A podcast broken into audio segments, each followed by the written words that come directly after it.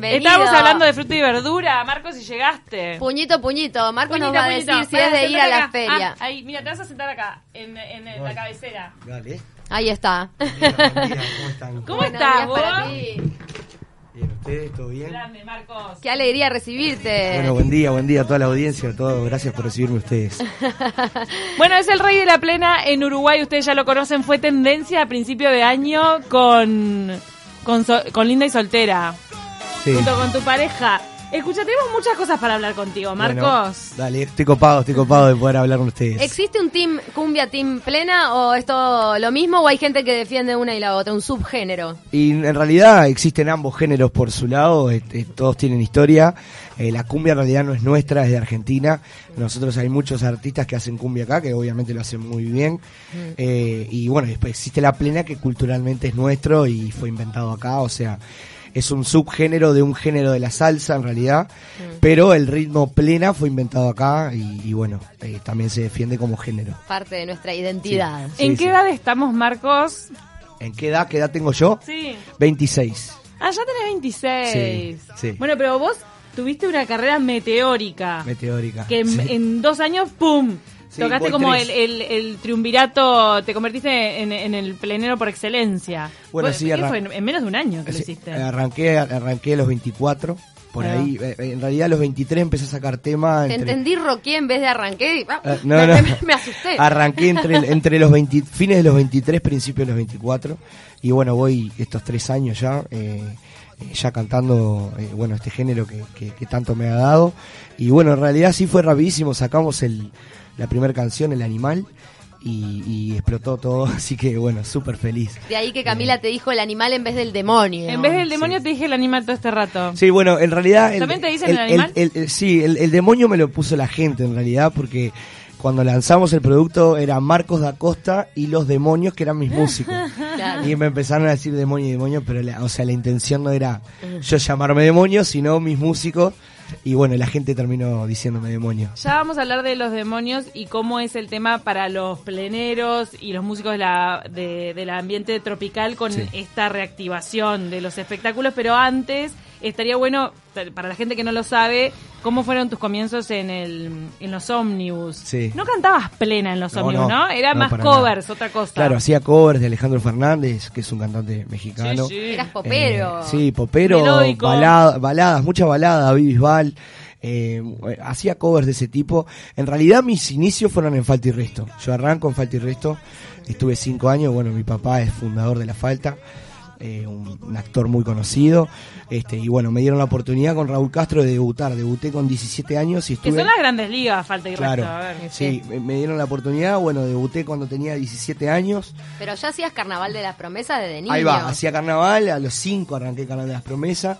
Este, bueno, después fue, fue como evolucionando todo, yo me puse a aprender música, aprendí guitarra, batería, canto, y fue como evolucionando. Bueno, y a los 17 ahí me, mi papá, Raúl, que son parte de, la, de las cabezas artísticas, digamos, de la falta, me dan la oportunidad de, bueno, de debutar en la falta. Debuto en la falta y estoy 5 años en Falta y Resto, donde aprendí un montón, esa fue, yo siempre digo, mi escuela fue eso, fue Falta y Resto, mi papá se dedican a otra cosa. En mi familia somos todos artistas, pero el único que canta soy yo. O sea, mi, mi mamá es bailarina, mi otra hermana también es bailarina, mi otra hermana hace circo, Opa. mi papá es actor. O sea, estamos Bueno, como. pero corre el, el arte, corre el por, arte por ahí, por la familia. ¿Y bueno. van a hacer algo todos en conjunto? Todavía nunca lo pensamos, porque ahora, por ejemplo, mi, mi, mi hermana se, se está dedicando a estudiar cine, eh, mi mamá es profesora de inglés, entonces como que dejó un poco y está dedicada a su profesión. ¿Cómo te llevas con el inglés, Marcos? Mal, muy mal, muy mal. Pero imagínate cuando pegues algo en inglés y de repente haces un fit. Ojalá, me Eh, encantaría. una plena me en inglés.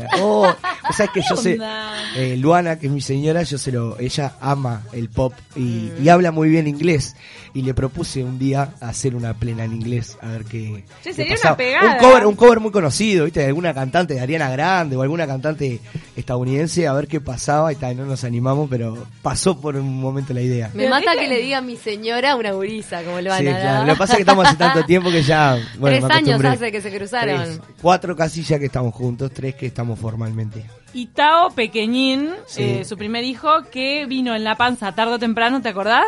Que vino Luana a tarde o Sí. temprano con la panza. Sí. Yo estaba de varios meses cuando fue a tarde o temprano. como de seis meses. Sí, estaba. ahí va. Y ahora, ahora ya estabas está. atrás de cámaras, no querías salir. Pero mira, Sí. le- le- ¿sabes lo que voy a deschavar acá? Bueno, dale, que vos no querías salir en cámara porque dijiste que estabas desprolijo vestido y estabas con un equipo deportivo. Mirá todo lo que me acuerdo. Un equipo deportivo naranja. Sí. Y estabas bárbaro. Sí. Eh, pantalón naranja, campera naranja, un equipazo. Tremendo deportivo. luquete tenía. Ay, no, no, no, que me vine así nomás. Bueno, Miraba pero el demonio quería dejar a la princesita ahí, ¿no? Está era, era su momento, claro, no era su momento. opacarla. No, era su momento. Este, y bueno, nada, con Lu, bueno, estamos re bien, este, Tao ya tiene seis meses, este, bueno, ahora estamos por suerte armando en nuestra casa, que estábamos alquilando, ahora nos estamos haciendo nuestra casita. ¿Cómo han sido esos seis meses? Porque no es fácil ser padres, te cambia la vida muchísimo. Salado. Los bebés son muy demandantes, por más que sea un bebé bueno, como dicen, igual Sí. demanda mucho. Y, y a esta edad y con toda la actividad artística que ustedes tienen, si bien en esta eh, para un poquito con el tema de la, de la pandemia, ¿cómo, ¿cómo se han manejado con las noches sin dormir y con todo eso? La, mira, la verdad que nosotros no, no nos ha tocado noches sin dormir porque es un santo el niño, no, no, no tuvo cólicos, no tuvo dolor de, de pancita. Dijo esto, de- con estos jovencitos mejor me porto bien. Nada, claro, no, no tuvo, no molestó para nada. Obviamente la rutina de tomar teta siempre estuvo, pero no era un noches complicadas que han pasado, no sé, muchos papás seguramente que me estén escuchando me entenderán. Claro. Este, hay veces que se complica un poco el, el primer año del nene, y pero con él no, por suerte re bien, el niño no tuvo, como les dije, esa- esas cosas que a veces surgen y nos ha dejado dormir todas las noches. ¿Y a ustedes Eh, como pareja les costó adaptarse a, a Ahí hacer va, un trío? eso, eso, nos costó un poco porque nosotros teníamos un, eh, los artistas tenemos un ritmo de vida bastante importante en todo el día. No, Eh, y en la noche también, ¿no? y en la noche, pero eh, en realidad con Lu por suerte nos organizamos súper bien. Hoy estamos en un momento que nosotros como artistas no estamos firmados con ninguna productora, productora, sí con discográfica, que es MMG, pero la discográfica se encarga de otras cosas más básicas y la productora es la que más trabaja, digamos, porque es la que maneja el booking, maneja todo lo que tenga que ver con el artista. Y nosotros ahora estamos independizados, nos representamos a nosotros mismos. Ah, mira. Entonces eh, tomamos las riendas de nuestra carrera, cada uno por su lado, y, y como que nos dividimos tareas. Entonces se manejan. Nos dividimos las tareas. Ahí va. Yo estoy todo el día prácticamente laburando en la calle y, y ella está desde casa contado y labura desde ahí y me da una mano con cosas en la computadora y ella está más para la parte, digamos, administrativa y yo estoy en la calle laburando. ahora se reactivó un poco porque están haciendo algunos toques ustedes. Un toques, eh, va, pero más achicados, ¿no? Sí. No con la banda completa. No, eh, acústicos.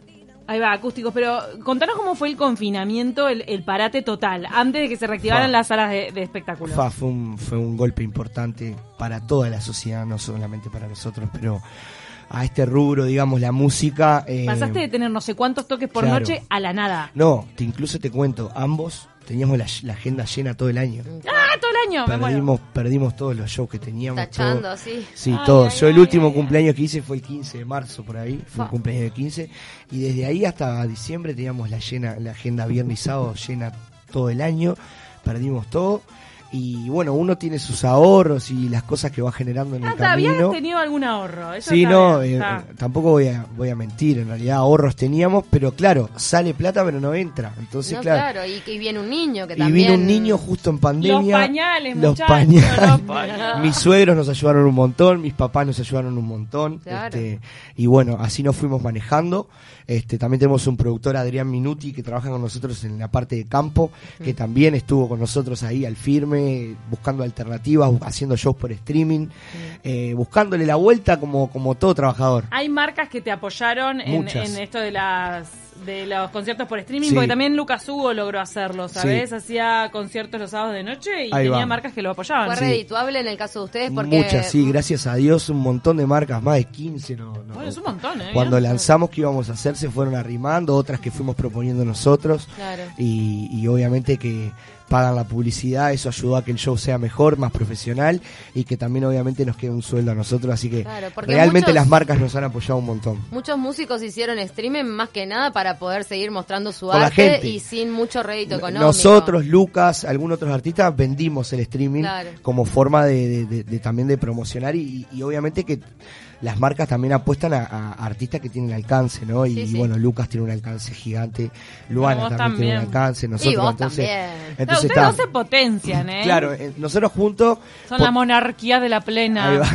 Por separado tenemos nuestros seguidores y cuando nos juntamos también tenemos un montón. Entonces, Claro. está, estamos laburando, ahora estamos laburando juntos por el hecho de que económicamente nos pagan mucho más cantando juntos Mm. que eh, individual. Individual es un número por cada uno y juntos, como estamos los dos en el mismo escenario, Claro. los dos llevamos público, los dos llenamos los lugares, nos pagan más. Entonces decidimos que durante el año de pandemia vamos a laburar el acústico juntos, Claro. a dúo. Somos dos cantantes y dos músicos, adaptando el protocolo, que se- pueden ser cuatro. Y la gente se conquista con esto de las parejas también. Es Sí. una ternura ver, verlos juntos, verlos llevarse bien, verlos que están formando una familia. Me parece que es un, un extra también que, que está muy bueno. Yo siempre, no he tenido la oportunidad todavía nunca de decirlo, pero desde que nosotros fuimos papás, hemos ganado un público que no teníamos. Eh, que nosotros, yo- principalmente hablando de mí, yo pegué en la juventud. eh, mi- el público más fuerte mío es de 12 a 18. Eh, y en realidad ahora que soy papá he ganado un montón de público más grande que obviamente me conocía pero que capaz que no me escuchaba o que capaz que consumía otra cosa como Gerardo Nieto o, otra generación. Y he entrado en esa generación. Luana también Luana va a cumplir Ya los 19 ven ahora más serios, claro.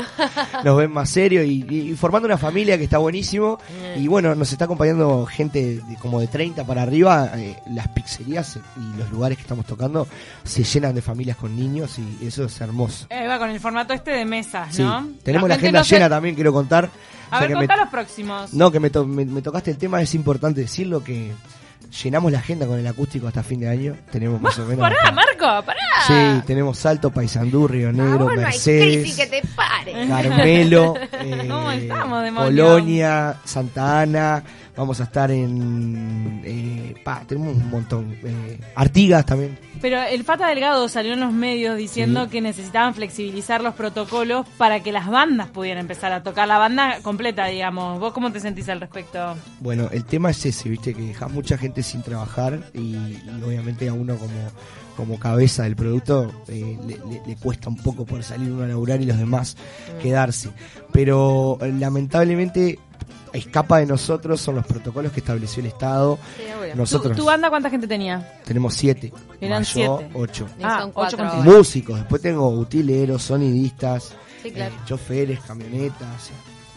Eh, somos como dos en realidad el equipo. Daba mucho eh, mucho trabajo la Sí. movida tropical y ahora está mermado, claro, Sí. de- en Y formato son solo chiquito. cuatro en el No, y otra, otro dato importante que está bueno decir, que en realidad somos como 35 o 40 bandas en actividad sin pandemia, más o menos, y hoy en día hay 5 nomás. Claro. O sea, estamos Luana y yo, está eh, Mariano Bermúdez tocando, está Américo y Martín Quiroga y Gerardo. Después todas las demás bandas...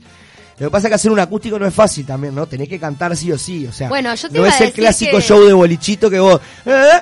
Y canta la, la gente. gente, claro. No, este tenés que Ah, cantar con las cosas o en la cantar. mesa. Y te iba a decir que más allá de que potencian los seguidores y todo lo demás, debe ser más fácil encarar este tipo de show con la voz de Luana también. También, obviamente, sí, claro, ¿no? Luce canta todo. Eh, estamos adaptándolo para que todos los, lo- lo- lo- los éxitos, digamos, entre comillas, de Luce canten, los éxitos que también tuve el placer de poder meter yo también cantarlo, y a su vez hacer temas juntos. Claro. Que en realidad estamos vendiendo un espectáculo que se llama Juntos.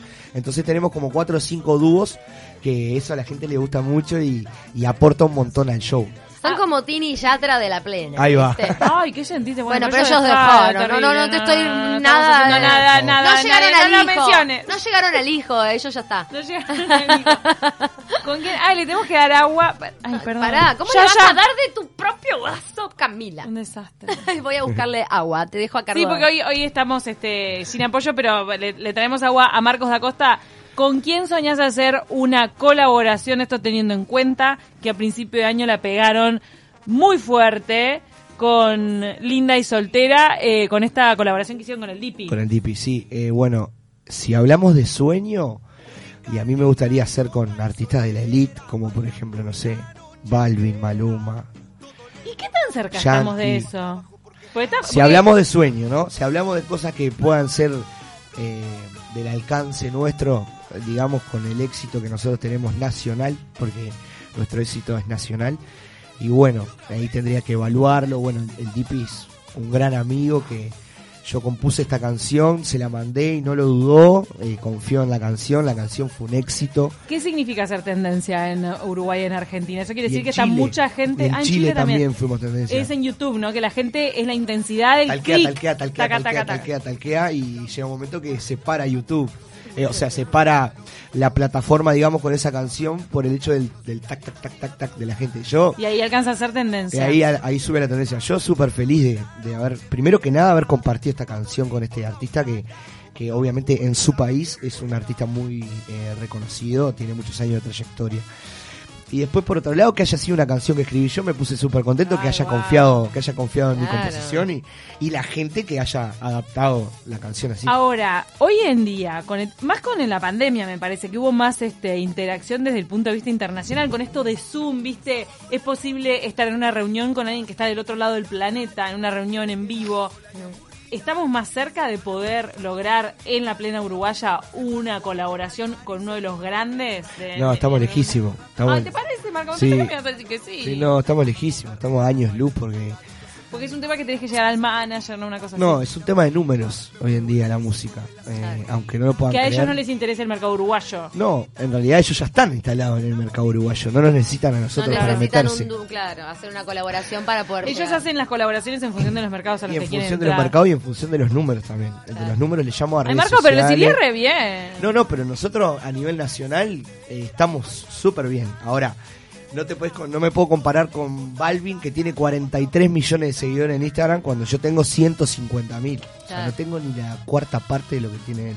Y, ¿Qué le aportaría yo a él? Pero siendo YouTube, eh, eh, tendencia en YouTube en Argentina y en, y en Chile, o sea, la plena uruguaya está pegando en esos países Está ahora. pegando, pero no, no es un género que sea mundial. Claro. Está, pero a nivel región, eh, es A ahora que región, estaría sí. pasando la, la El tema es que el tema es que yo me pongo en el lugar de ellos. Ellos ya están pegados en esas regiones y no necesitan de artistas locales para pegarse. Está bueno, pero, pero sacando a todos ellos con los que yo soñaba que, que hiciéramos colaboración, que va a llegar, ¿eh? Algún día. Porque acá de taquito te va a dar suerte, Marco. Gracias, ¿qué vamos, vamos.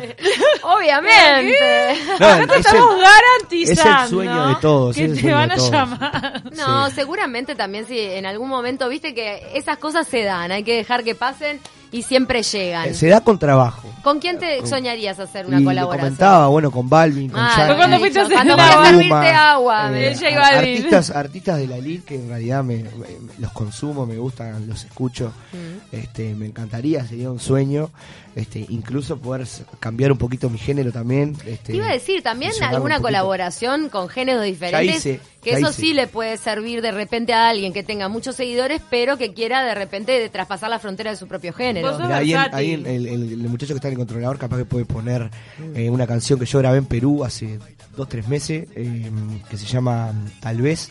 Tal vez. La grabé con una artista peruana, fui a grabar antes de la pandemia. Qué buena que está la música tropical peruana.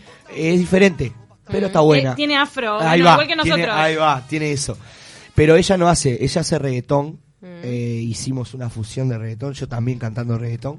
Claro. Y bueno, nada, estoy como abriendo un poco la cancha para otros lugares, ver, tratar de poder salir un poco del Uruguay, que obviamente amo mi país y es el que me da trabajo todos los fines de semana y que me deja eh, seguir soñando con esta carrera artística, pero me encantaría poder empezar a abarcar otros países. Marcos, estamos llegando al final de la entrevista, nos están mandando mensajes. También hay gente que está en contra. ¿Vos has sentido a veces este rispideces o a alguien radical en contra de la música tropical? Y sí, Porque ¿por qué que hay, no? hay a veces que se genera una división Sí, fuerte. eh, eh, es como que para algunas yo siempre digo esto con mucho respeto lo digo para la audiencia y para todos es como que mucha gente piensa que la música tropical es la parte terraja digamos de nuestra música. Pero después pones polvo de estrella en cualquier fiesta y todo el mundo la baila. Ah, estalla la entonces pista. la hipocresía que tiene la gente a la hora de, de- opinar y después bailar las canciones no tiene mucha coherencia.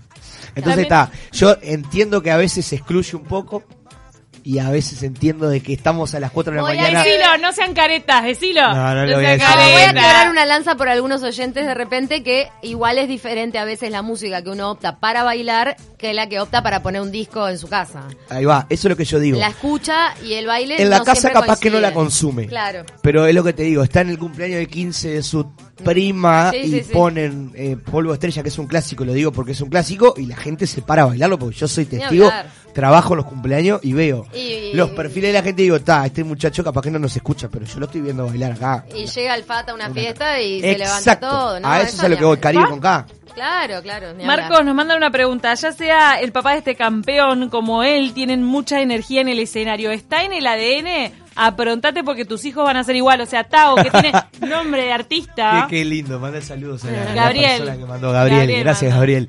Eh, sí, somos muy enérgicos, tanto Luana como yo. Este, y, y siempre tratamos de que la gente se vaya contenta con nuestro show, que reciba una buena energía, buena vibra. Y ya Tao tiene su energía particular. Mi vida, ¿en qué lo notas? Sí, chiquitito. Y lo noto a veces cuando está eh, sentado en la sillita, por ejemplo, que hay allá en casa, y empieza a mover las patitas así como loco. Ay, me muero, me muero. Y cuando Y escucha cuando te- música, me escucha- imagino no, que se... cuando, estamos cantando con Lu, nosotros pasamos componiendo todo el día, estamos cantando y le para la oreja y empieza a balbucear. amor. Como que quiere sumarse y Es claro. obvio que va a ser. Así que bueno. Pará, y, y si piensan en un segundo hijo, ¿cómo se llamaría? Me ¿Han encantaría que sea una mujer y que se llame Luna. Tao Ah, y Luna. Hermoso. Todo arte, ahí hay arte, Mística, ¿eh? amor. Amor. Mística, amor. Y le decís Lu, igual que a tu mujer.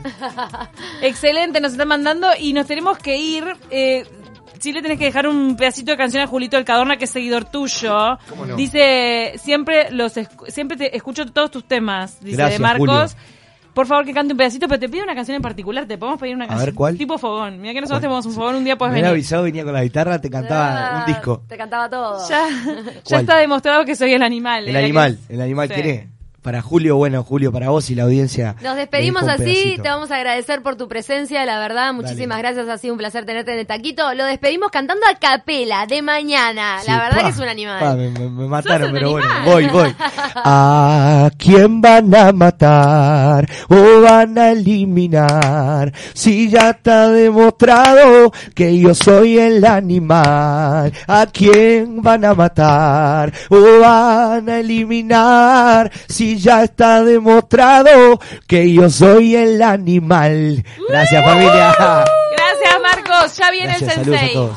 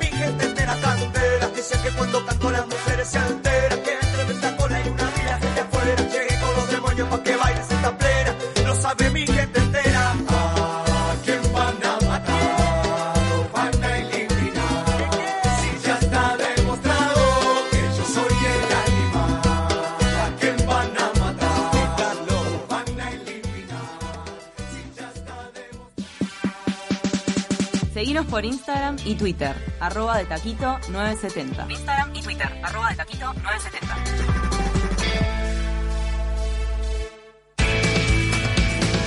970 Universal.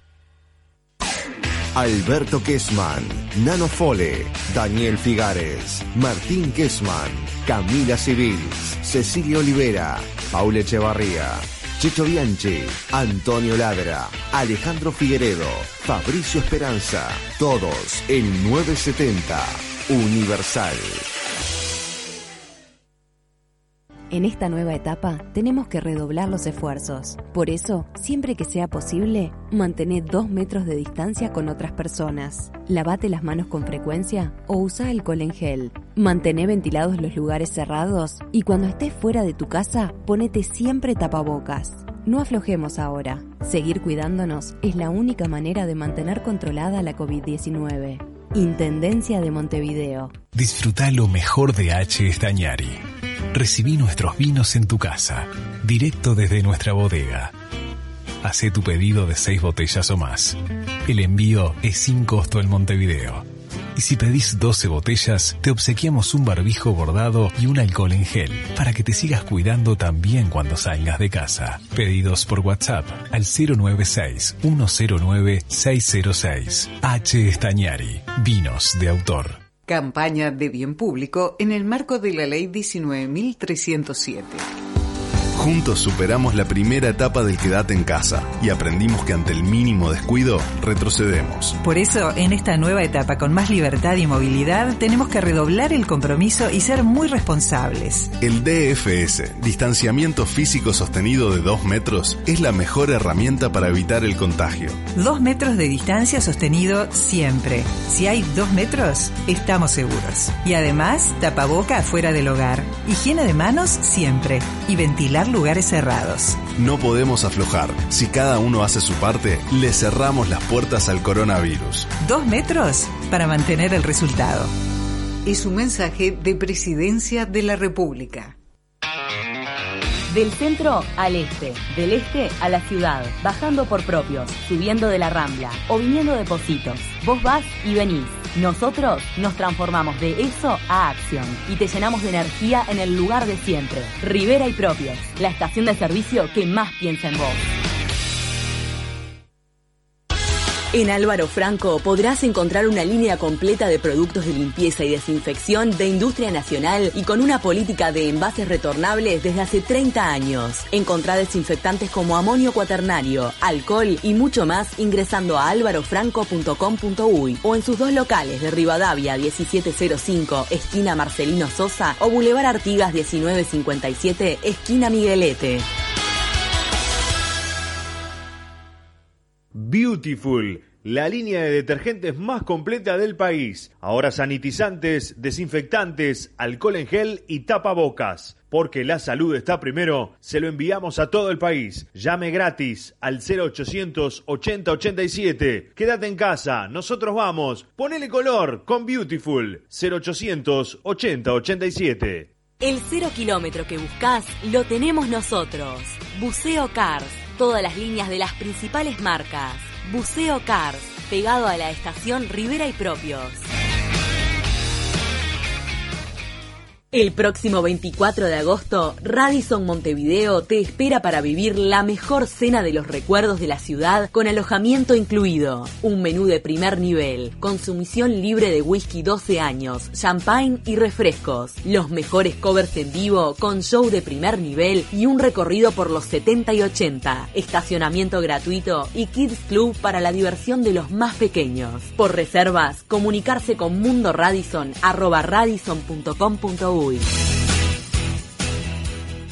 Somos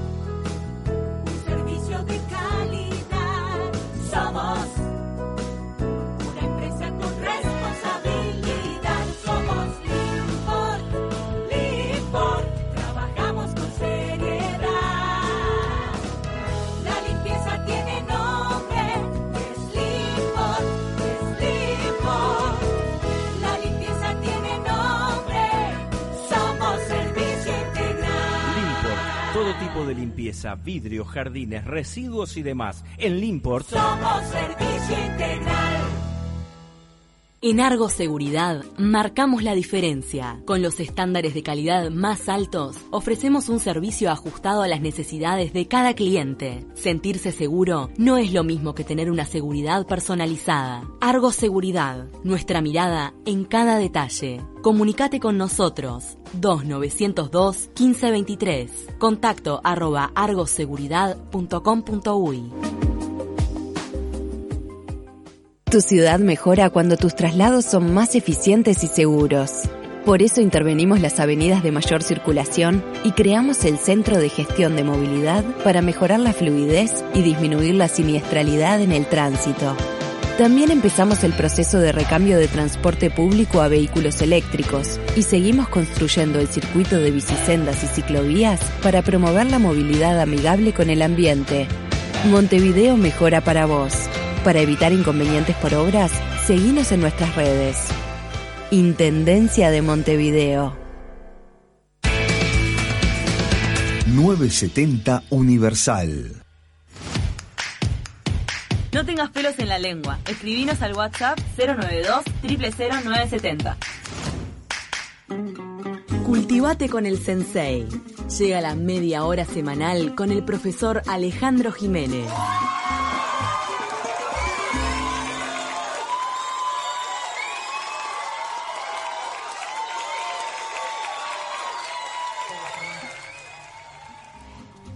Mismo le damos la bienvenida a nuestro sensei Alex Jiménez, que está, está contento con la reapertura de los museos.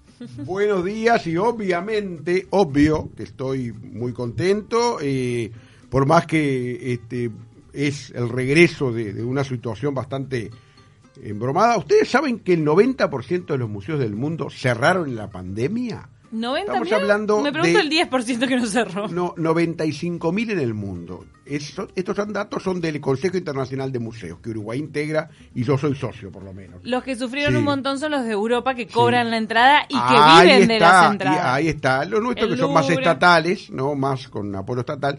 Y el 13% podría no reabrir de ese, de ese universo. O sea que estamos en, en- o, o que hoy en día se están planteando la reapertura. Acá quizás, como somos en general museos, los museos son o departamentales o nacionales, eh, no se va a sufrir tanto, pero eh, en donde hay mucho museo privado se va a sentir evidentemente, ¿no? Lo que va a plantear es claro una serie de desafíos, como por ejemplo cómo, cómo sobre- sobrevivir a esta situación, cómo reinverta- reinvent- reinventarse, pa, se me trancó, y cómo también, digo, cómo y lo que pasa también a nivel educativo, yo que soy docente, cómo conciliamos lo presencial y lo virtual. Porque ¿no? los chiquilines, Este- las escuelas, los centros educativos no pueden visitar más. Sí, n- a- En este momento no pueden, no, no es que no puedan visitar más, simplemente que no, no pueden en este momento porque no, eh, el tema de la cercanía, de la distancia de dos metros que están en los protocolos, eh, todo el tema mm, este, que tiene que ver con los protocolos no se cumpliría No, y por eh, eso... ¿no? Creo que los centros educativos representaban eh, gran parte del público de los Sí. museos, ¿no? Eh, sí, hay una, es un público cautivo, se llama a nivel, a nivel de los museos, o sea,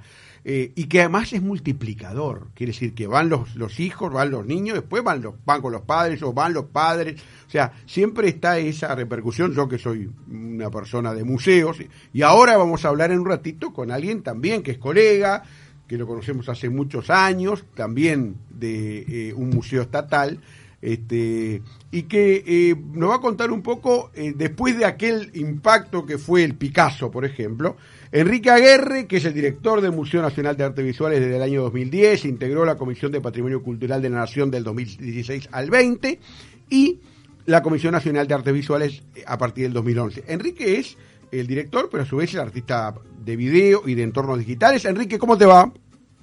Buen día, Alejandro, ¿cómo estás? ¿Cómo andás, Enrique? Acá estamos muy ávidos de saber cómo, este, cómo, en primer lugar, no sé, Camila se, se sale de la Ah, vaina. perdón, eh, ¿qué tal Enrique? ¿Cómo evaluás Hola, esta- Camila, ¿cómo están? Bien, de bien. ¿Cómo evaluás esta primera semana de reapertura? Ustedes, bueno, reabrieron el martes pasado, pero era uno de los museos eh, cuya apertura estaba más esperada.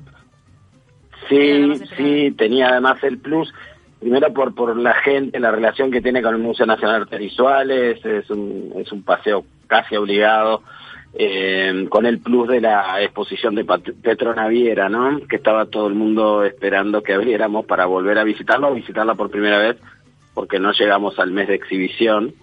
y mm, con la implementación del protocolo a partir del martes, la verdad que nos sorprendió eh, la, la gente, la cantidad de público, esperábamos menos gente, vino una cantidad de público muy importante, eh, quizás un, un 30% menos, digamos, antes de la pandemia, lo que es un número muy alto, y prácticamente no eh, todos con su barbijo, con el alcohol, tomando la temperatura con buena onda, con ganas de colaborar para que, que el museo continúe abierto, es un lugar seguro, eh, todos, eh, no hubo prácticamente que hablar con nadie, fueron muchos niños también, lo que me llamó la atención, muchos padres con chicos, y, se desenvolvió todo muy bien, incluso el fin de semana con la niebla de ayer, había mucha gente en el museo.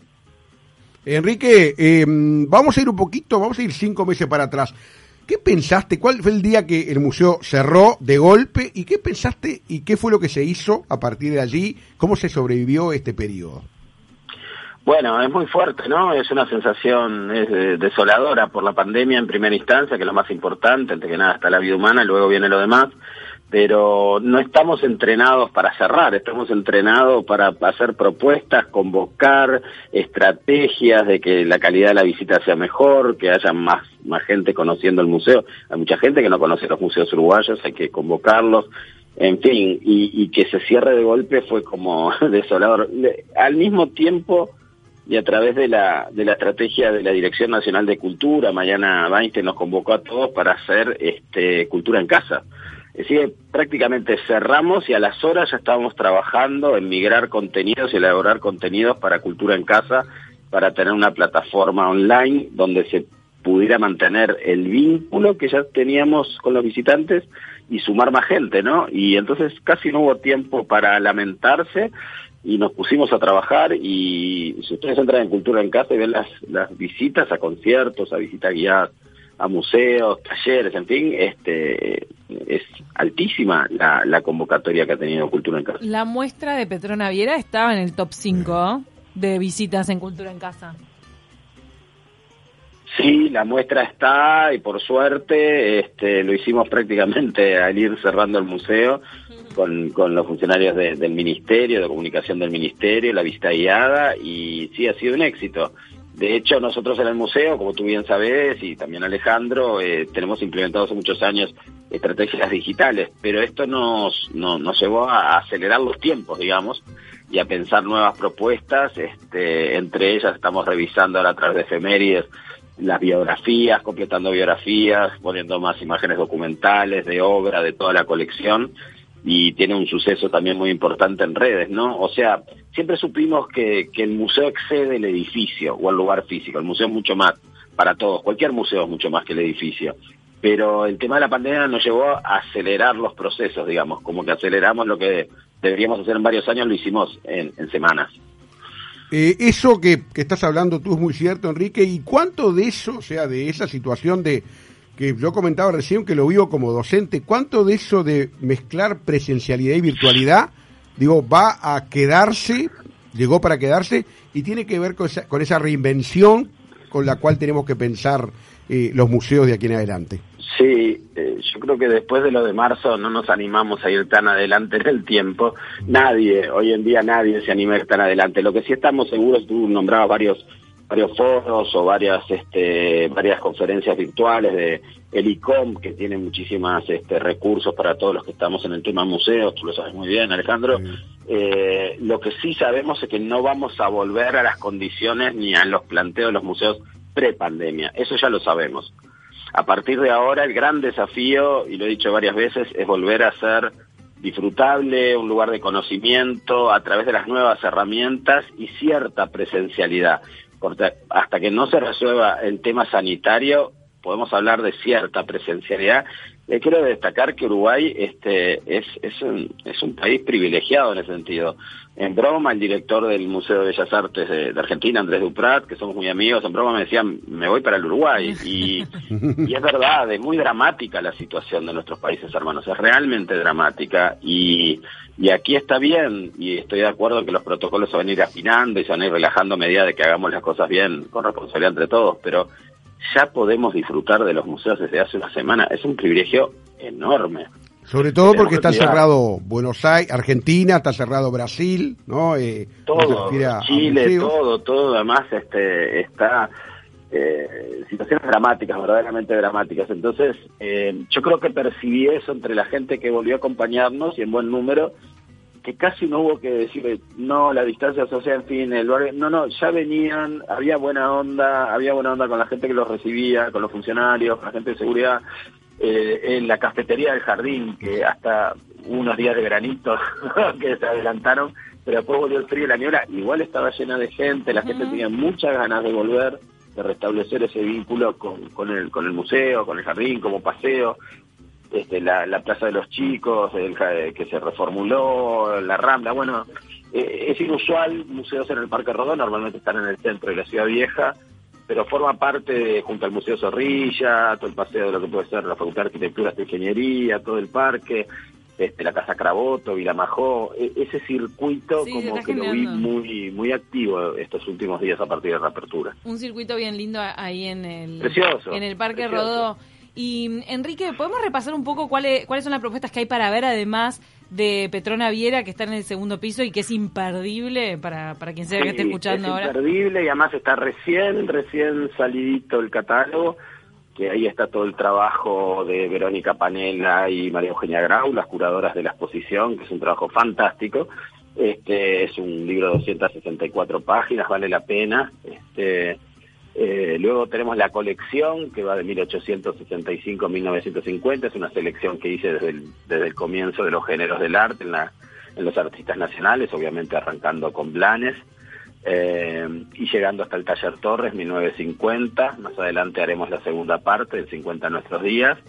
Y tenemos el 14 de agosto abrimos la exposición de Andrea Silkenstein, que se llama Equilibrio, es una exposición de la última obra de Andrea, pintura, que había quedado detenida en el tiempo, como le pasó a otros colegas, este, el 19 de marzo, bueno, finalmente inaugura el 14 de agosto, se mantienen los meses de exhibición, o sea, prácticamente va a estar 90 días, eh, pero no se dejen estar, es una fantástica exposición de un artista que vale la pena conocer para aquellos que no la conocen.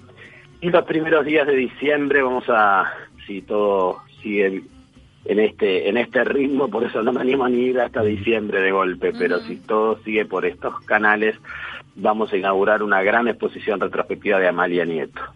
Para la noche de los museos también, con la misma lógica que decís tú, si es que está, va todo bien, ¿no? Igual que el Día del Patrimonio. El tema, ¿no? Tenemos dos, dos grandes dos grandes eventos en, en los museos, en todos los museos, que es el Día del Patrimonio, 4 y 5 de octubre, y la segunda semana de diciembre, Noche de los Museos. Eh, veremos cómo, cómo implementamos o qué protocolos tenemos a ese momento, porque son días que viene muchísima gente, muchísima gente. Claro, Pero entonces, bueno, este, para esa fecha después va a haber que prestar atención a ver cómo es que hay que ir. cómo es que hay que ir. De repente sí. van a poner hora o algo, pero Enrique, muchísimas gracias por este repaso. Interesantísimo conocer eh, la evaluación de, de esta primera semana y que seguramente eh, la, la gente va a seguir respondiendo muy bien a la reapertura Bueno, de los museos. muchísimas gracias a ustedes y los esperamos, ¿eh? Enrique, te, despido con una frase tuya. El gran desafío es mantener la capacidad de disfrute con el protocolo que tenemos que adoptar. Esto lo dijiste en el país el otro día. De eso se trata, de eso se trata Ahí está. también, de disfrutarlo. Gracias, abrazo grande para todos. Un abrazo. Chao, chao. Que sí se puede disfrutar, ¿no? Además Sin que vos duda, vas recorriendo. En, en breve va, va a florecer el jardín, que es hermoso también el que rodea a la cafetería. Hay gente que opinaba que esto de poder ver los museos este, con tanto detalle en el mundo virtual de repente desincentivaba la visita, pero yo creo que también puede suceder el efecto contrario, ¿no? Ir- Que al, que al verlo, en, la- en, en, no sé, el entrar y ver cómo es todo el museo y qué obras tiene y todo, te lleva a que cuando se reabra te den ganas de ir a ver esa misma obra. Es un paseo. Sí, invita sin a duda, revalorizar ¿no? para mí. Sí. A Es un paseo que conjuga un poco de todo, ¿no? O sea, tanto el museo como, por ejemplo, el parque enfrente, o sea, es para toda la familia y, y esperemos que po- en poco tiempo se retome eso. ¿no? Y la cafetería que había ahí toda vidriada. Ay, todavía encanta. había y dijo que está funcionando. La que hay ahí, va a estar Se funcionando. llena, ¿eh? placer, está divino, funcionando. pero con Y hay otro funcionando, está el MAPI, bueno, Maldonado, Colonia, Río Negro, Soriano también. Hoy reabre el museo eh, que, y Pinacoteca Eugenio Jiménez de Soriano de Mercedes. Le mandamos saludos a Patricio Arcaus, que es el director. Bueno, o sea, de a poco Qué bueno. El museo homónimo de nuestro Sí, sensei. no, no tiene nada que ver con Ah, no es Jiménez, no es pariente. No. Nos no es vamos. pariente. Un Much- gusto, un abrazo. Muchas gracias, Ale, como No, siempre. Vamos a hablar de Hiroshima en la próxima, que Ah. en este mes se Oh. cumplen 75 años de Hiroshima y Nagasaki. ¿Sabes quién contaba eh, cosas terribles porque visitó Hiroshima y creo que pudo presenciar cosas de un museo o de un sitio? Eh, Barrett Puch. Barrett Puch, que fue profesor de la. Universidad Católica, periodista, marcó la historia de la televisión nacional. Él tuvo la oportunidad de estar en Hiroshima y hacía cuentos, pero terroríficos de las cosas que pudo ver. Justamente este fin de semana estuve viendo, bueno, documentales de la Segunda Guerra y también hay que recordar que más allá de la fama de Hiroshima y Nagasaki, los bombardeos aéreos de los aliados fueron igual o incluso más destructivos en algunas ciudades. Nos vamos a leer Nos vamos, y sí, nos vemos recordamos eso en la próxima entonces. Chao, gracias por estar ahí. Chao, chao. Chao.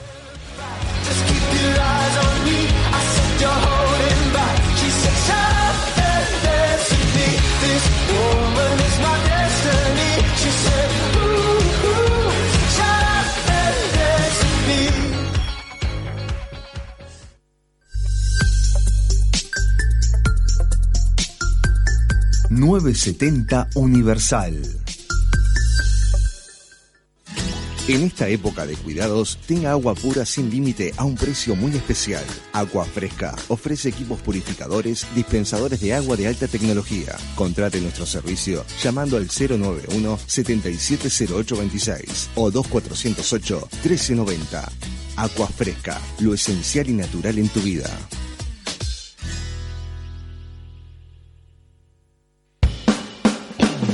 Ticket Alimentación, tu mejor aliado para aumentar los sueldos ahorrando.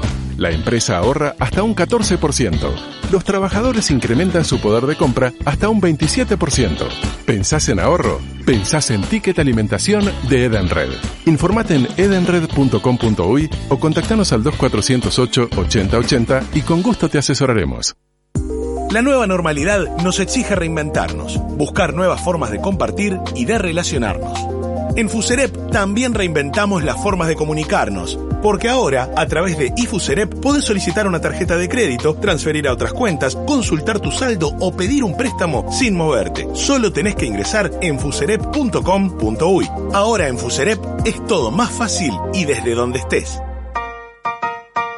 Beautiful, la línea de detergentes más completa del país. Ahora sanitizantes, desinfectantes, alcohol en gel y tapabocas. Porque la salud está primero, se lo enviamos a todo el país. Llame gratis al 0800 80 87. Quédate en casa, nosotros vamos. Ponele color con Beautiful 0800 80 87. SECOM, 29 años de compromiso, de compañía, de confianza. Gracias